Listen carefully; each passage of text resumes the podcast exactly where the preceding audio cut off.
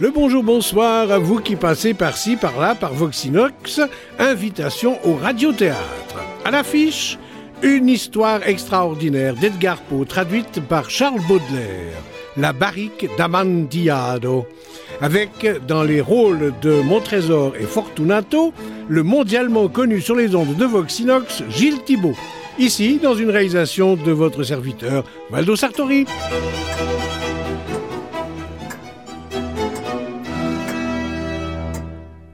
J'avais supporté du mieux que j'avais pu les mille injustices de Fortunato. Mais quand il en vint à l'insulte, je jurai de me venger. Vous cependant qui connaissez bien la nature de mon âme, vous ne supposerez pas que j'ai articulé une seule menace. À la longue, je devais être vengé. C'était un point définitivement arrêté. Mais la perfection même de ma résolution excluait toute idée de péril. Je devais non seulement punir, mais punir impunément. Une injure n'est pas redressée quand le châtiment atteint le redresseur. Elle n'est pas non plus redressée quand le vengeur n'a pas soin de se faire connaître à celui qui a commis l'injure. Il faut qu'on sache que je n'avais donné à Fortunato aucune raison de douter de ma bienveillance, ni par mes paroles, ni par mes actions. Je continuais, selon mon habitude, à lui sourire en face, et il ne devinait pas que mon sourire désormais ne traduisait que la pensée de son immolation.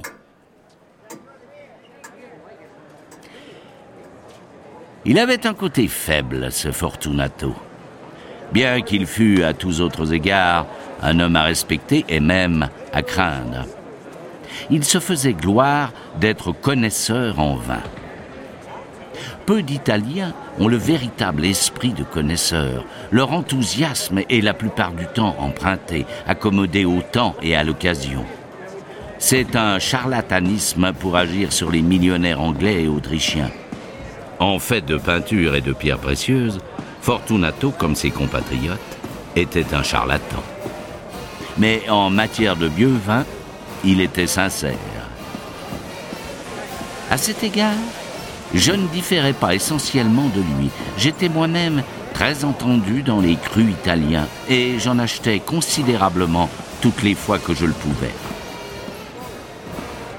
Un soir, à la brune, au fort de la folie du carnaval, je rencontrai mon ami.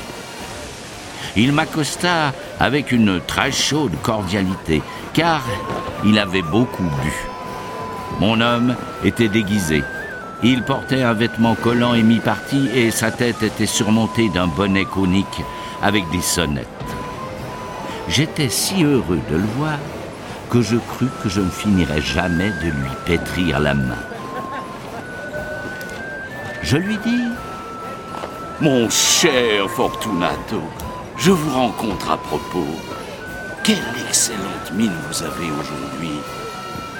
Mais j'ai reçu une pipe d'amontillado, ou du moins d'un vin qu'on me donne pour tel. Et j'ai des doutes. Comment? De, de l'amontillado? Une pipe? Pas possible. Et au milieu du carnaval. J'ai des doutes. Et j'ai été assez bête pour payer le prix total de l'amontillado sans vous consulter. On n'a pas pu vous trouver et je tremblais de manquer une occasion. De l'amontillado. J'ai des doutes. De l'amontillado. Et je veux les tirer au clair. De l'amontillado. Puisque vous êtes invité quelque part, je vais chercher Lucchesi. Si quelqu'un a le sens critique, c'est lui, il me dira... Lucchesi est incapable de distinguer l'amontillado du CRS. Et cependant, il y a des imbéciles qui tiennent que son goût est égal au vôtre. Venez, allons. Où À. Mon ami, non, je ne veux pas abuser de votre bonté. Je vois que vous êtes invité. Lucchesi... Je ne suis pas invité. Partons. Mon ami, non, ce n'est pas la question de l'invitation, mais c'est le cruel froid dont je m'aperçois que vous souffrez. Les caves sont insupportablement humides. Elles sont tapissées de nitre. N'importe. Allons. Le froid absolument rien de amontillado. On vous en a imposé. Et quant à Lucchesi, Il est incapable de distinguer le Xérès de l'Amontillado. En parlant ainsi, Fortunato s'empara de mon bras. Je mis un masque de soie noire et, m'enveloppant soigneusement d'un manteau, je me laissai traîner par lui jusqu'à mon palais. Il n'y avait pas de domestique à la maison. Il s'était caché pour faire ripaille en l'honneur de la saison. Je leur avais dit que je ne rentrerais pas avant le matin et je leur avais donné l'ordre formel de ne pas bouger de la maison. Cet ordre suffisait, je le savais bien, pour qu'ils décampassent en toute hâte, tous jusqu'au dernier, aussitôt que j'aurais tourné le dos. Je pris deux flambeaux à la glace, j'en donnai un à Fortunato, et je le dirigeai complaisamment à travers une enfilade de pièces jusqu'au vestibule qui conduisait aux caves.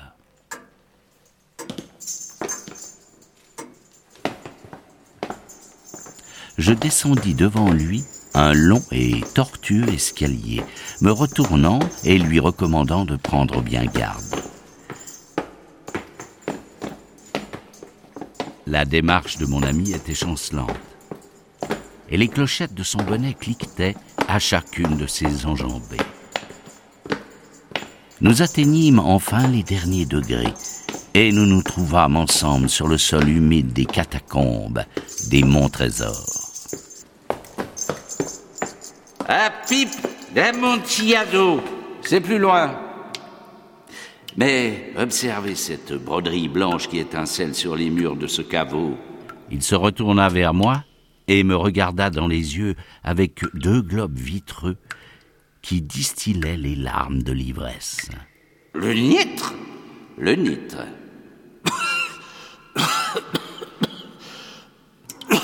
Depuis combien de temps avez-vous attrapé cette tour? Fortunato. Il fut impossible à mon pauvre ami de répondre avant quelques minutes. Ce n'est rien. Venez, allons-nous-en.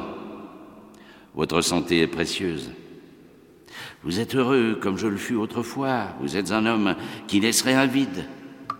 Pour moi, c'est pas la même chose. Allons-nous-en. Vous vous rendrez malade. D'ailleurs, il y a Lucchesi. Assez à tous n'est rien. Cela ne me tuera pas. Je ne mourrai pas d'un rhume. C'est vrai, c'est vrai. Et en vérité, j'avais pas l'intention de vous alarmer inutilement. Mais vous devriez prendre des précautions. Un coup de ce médoc vous défendra contre l'humidité. Ici, j'enlevai une bouteille à une longue rangée de ses compagnes qui étaient couchées par terre et je fis sauter le goulot. Buvez.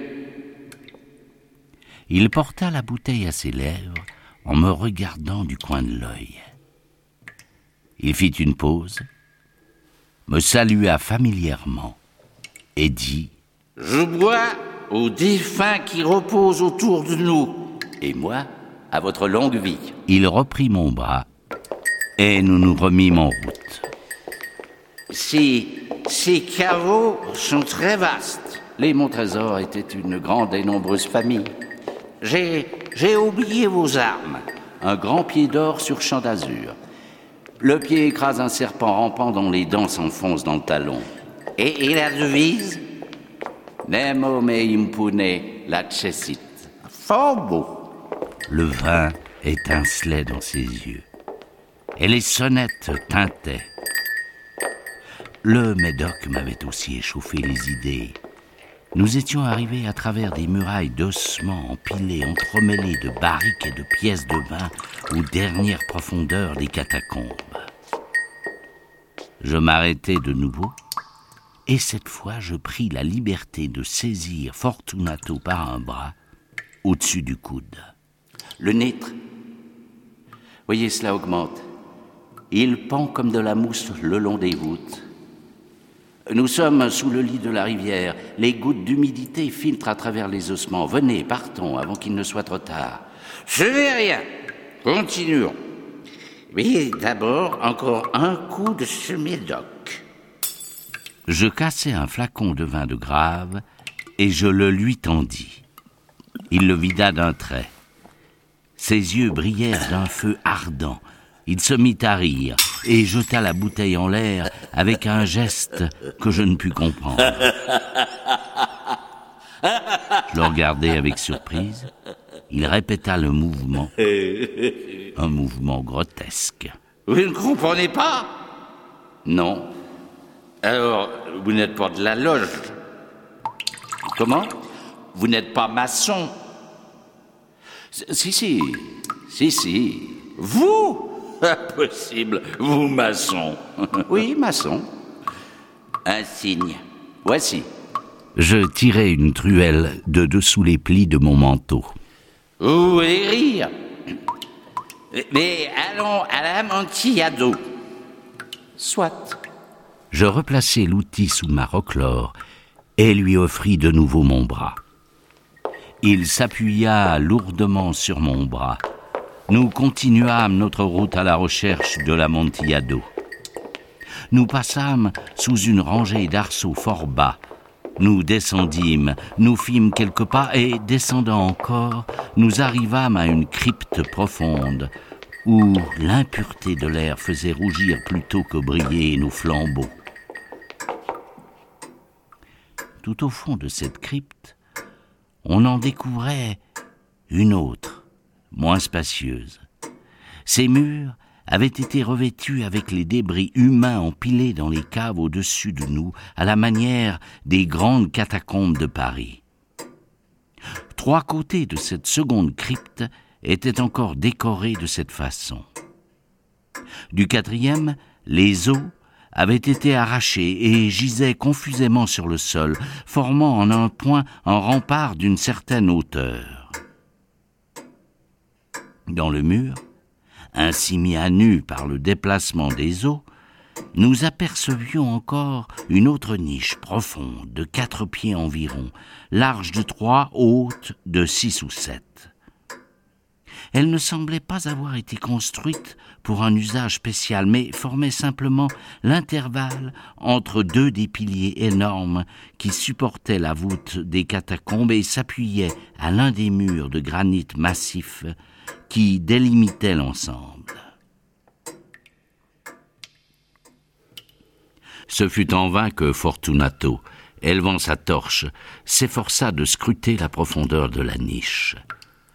La lumière affaiblie ne nous permettait pas d'en apercevoir l'extrémité. Avancez.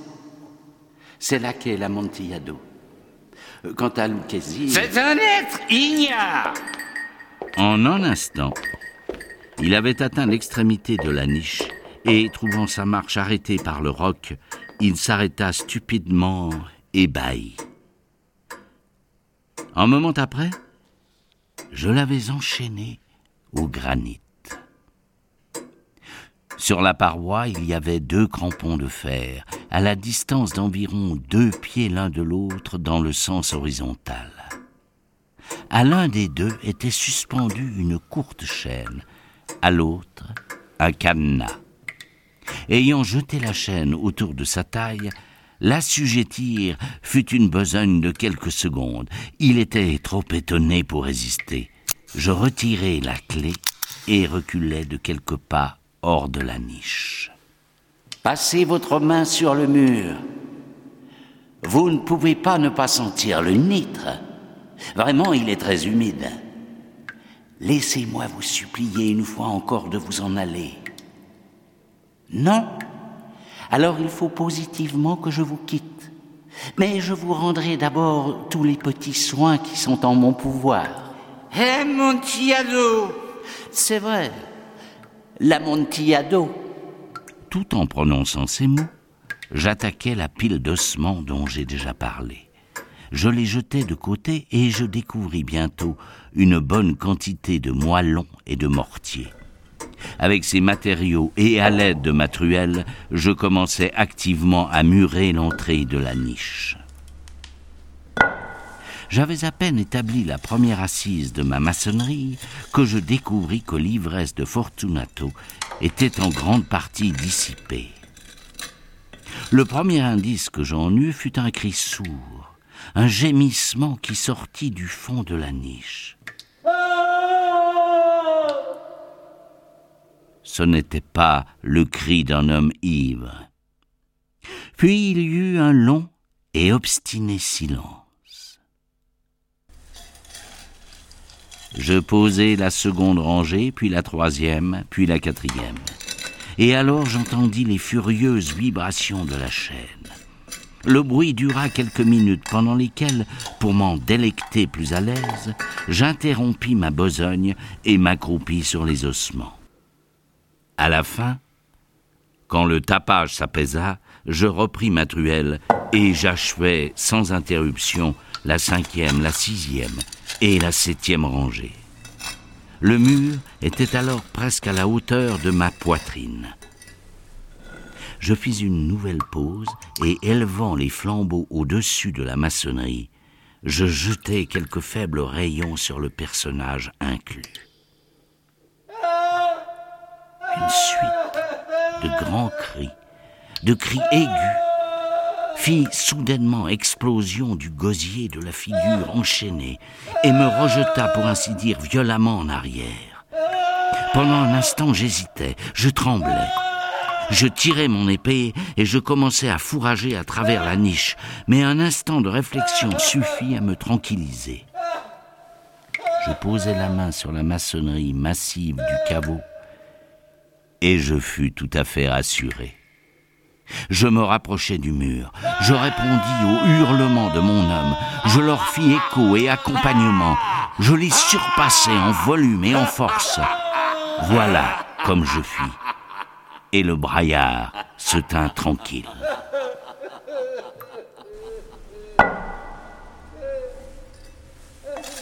Il était alors minuit, et ma tâche tirait à sa fin.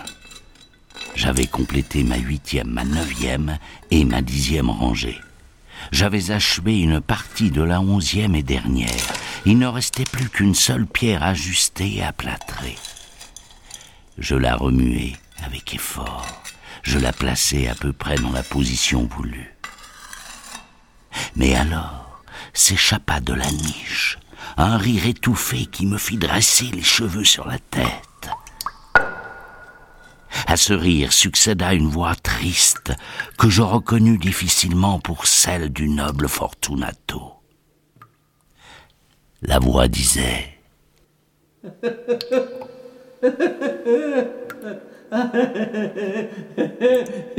Une très bonne plaisanterie en vérité. Une excellente farce. Nous en rirons de bon cœur au palais de notre bon vin. De l'amontillado.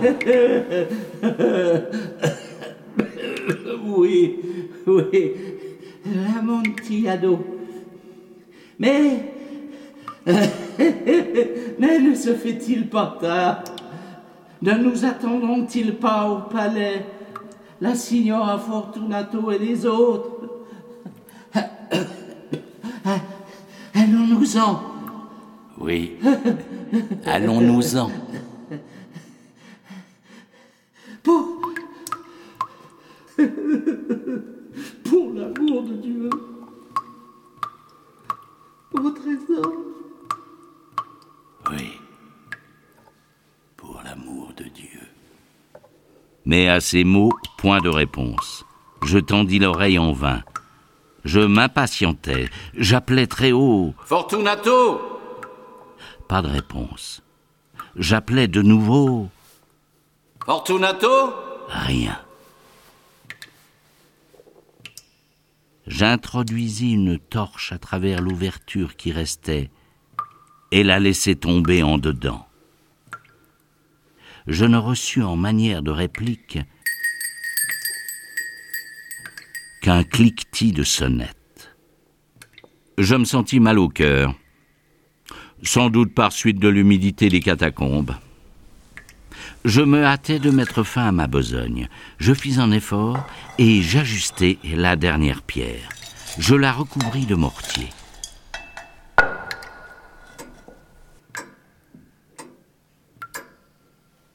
Contre la nouvelle maçonnerie, je rétablis l'ancien rempart de Depuis un demi-siècle, aucun mortel ne les a dérangés. In pace requiescat. La barrique d'Amontillado, une histoire hors de l'ordinaire, signée Edgar Poe et traduite par Charles Baudelaire. Interprète de Montrésor et Fortunato, Gilles Thibault, en co-réalisation avec votre serviteur Valdo Sartori. Mots de tête et mots de cœur, une production Voxinox.